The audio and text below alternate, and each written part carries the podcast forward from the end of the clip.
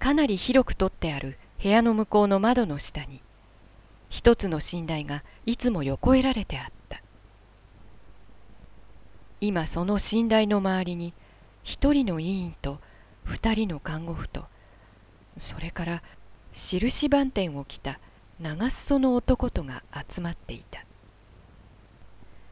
看護婦のうちの一人は角さんだったけれど私を振り向いてもいつものような笑顔を見せもせずに妙に気の詰まったような真面目な顔をしていた。そして他の人たちも扉の音にちょっと振り向きはしたけれどすぐに寝台の上のあるものの上に瞳を集めていった。看護婦の腕の下から寝台の上に見えるものはなんだか小さな日会用のものでそれを委員がしきりに揉んだりゆすったりしているのであった。それもある甲斐のないものを買い荒らせようとしているような一生懸命な調子であった。私はいまだかつて人工呼吸法というものを見たことがなかったけれど今ふとそれが頭に浮かんだ。私はちょっとこのまま引っ返そうか引っ返すまいかと戸口で迷った。けれどもともかく後ろを音もなく閉めて足音をはばかりながら一足二足そちらに近づいていった。とその途端に「とてもダメですな」と委員は投げ出すように言って片膝乗りかけていた寝台から離れた。私はピクリとして立ち止まった。その時二人の看護婦も無意識に手を離したのでその腕の影に隠れていた。赤子の首がぐたりと傾いた。え？ダメですか？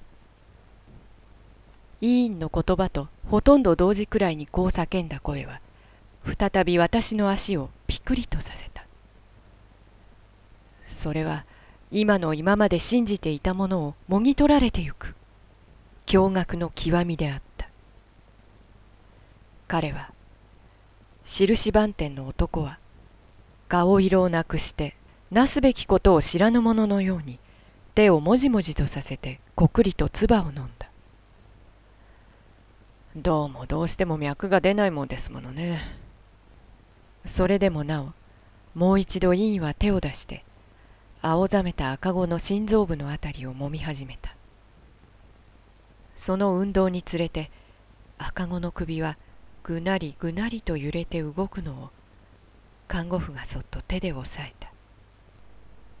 それはしかし12分間わずかな期待をつないだに過ぎなかった。ダメだ。お気の毒だがどうもしようがありませんね。ときっぱり今度は委員も本当に寝台のそばを離れた。何ともしようがないでしょうか。ええ何ともしようがありませんね。脈があるもんなら注射ってこともありますけれど。連れてきた時にはすでにもう脈がなかったんですからね。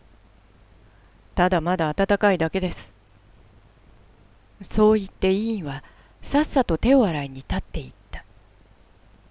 一人の看護婦はその後ろについていった。そうして委員がタオルで手を拭っているところへ紹興水に浸した脱脂麺を持ってきた。先生ちょっと。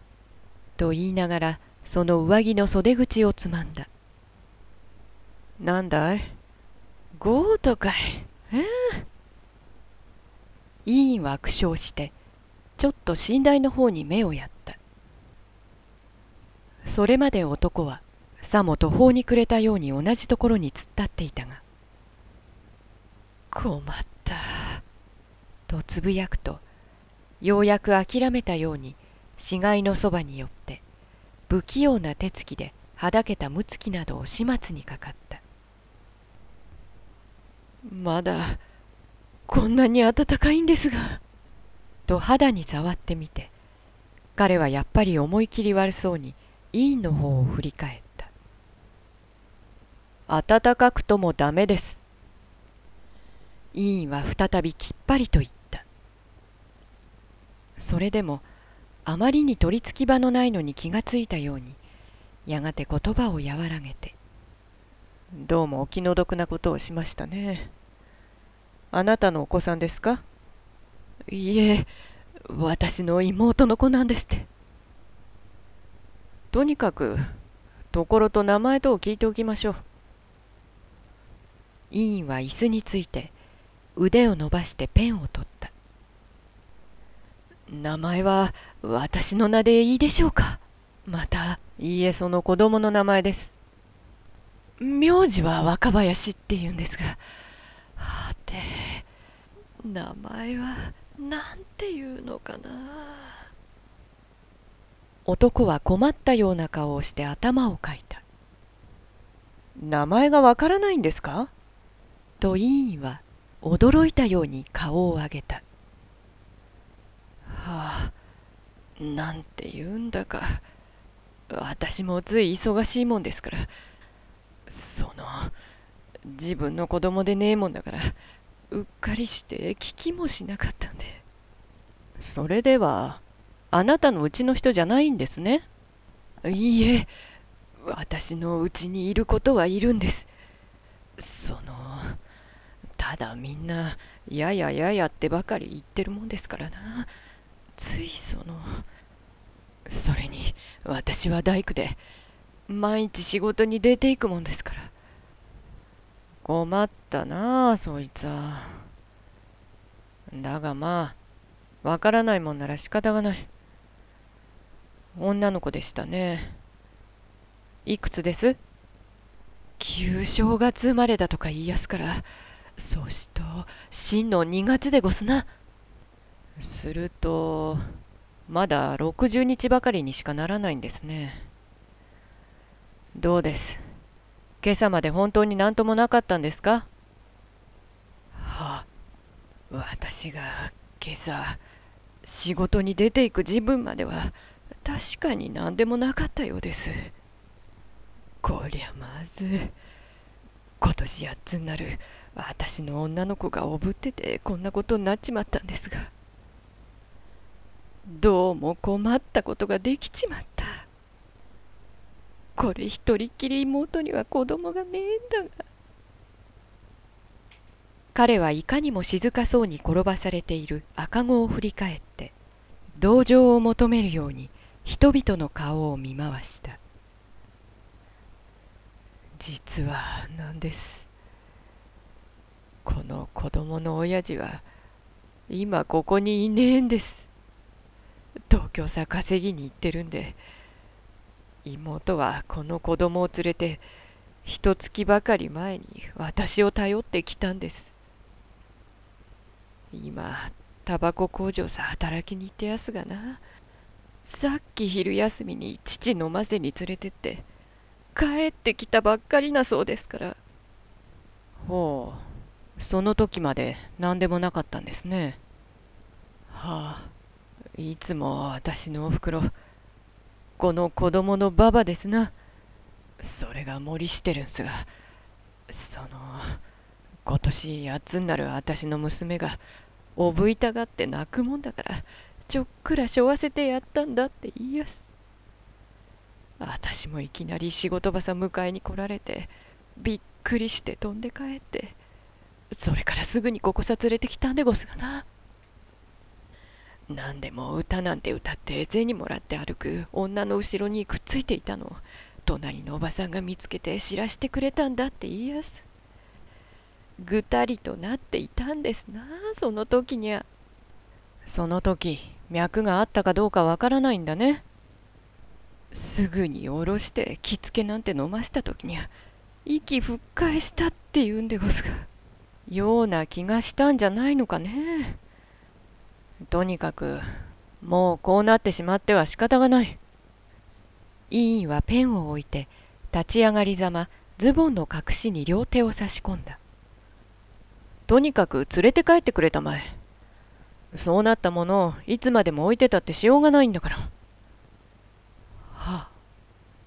気がついたように彼はぽっくりと頭を一つ下げたさあ飯にしよう。当事者以外4人の人々の胸に多少ずつの引っかかりを作っていた情実をここに切然と断ち切って委員は強い足取りで勢いよく扉を廃し去った。いやどうもお世話様になりやした。と朴突な挨拶を背後に投げて男はため息をつきながら自分のへこびを解きにかかった。そうしてむくみのあるような青ぶくれた赤子の死骸をその肌に抱いた。こいつはまずおっかあがまだ何も知らねえでいるなんべのに。看護婦はそのヨレヨレの帯を拾い取ってやった。彼はそれを腰に回し貧しい子供の上着を持って生ける子にするがごとくその背を覆ってやった。いやお世話になりやした。再び看護婦に挨拶を残して彼はついにすごすごと診察室を出てゆく。今は私ももはやここに何の用もなくなったような気がした。かわいそうにね。あたしもう死んでいく人を取り扱うたんびにつくづくこんな職業は嫌になっちまうわ。こんなことを言い合っている二人の声を後に残して私もまた打ち伏せられたような心持ちになって廊下に出た。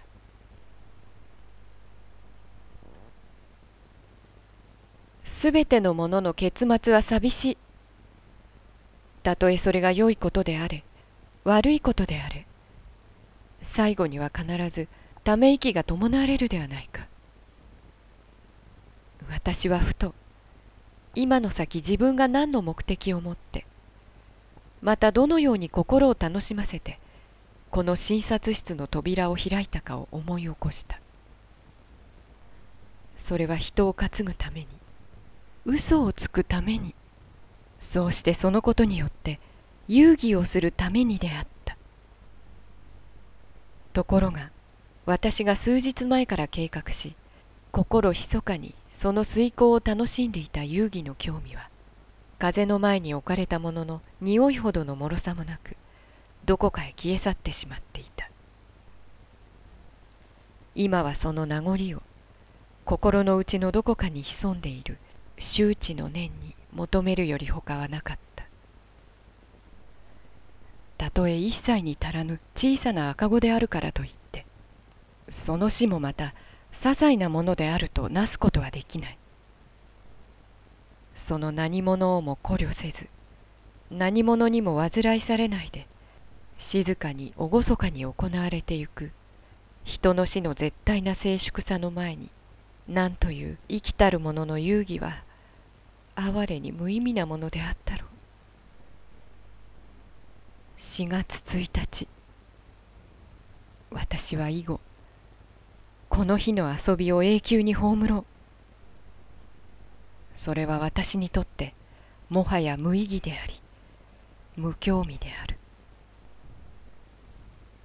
もしも今彼の死後を抱いてゆく兄弟を呼び止めて「もしもしあなた何もそんなに気を落としなさるには及ばないじゃありませんか」それは嘘ですよ冗談ですよごらんなさい赤ん坊はあなたの懐の中で笑ってるじゃありませんか。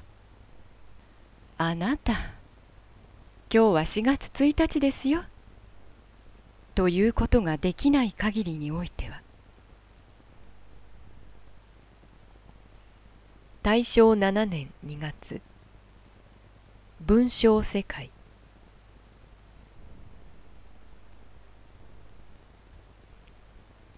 定本現代日本文学全集85大正小説集千曲書房。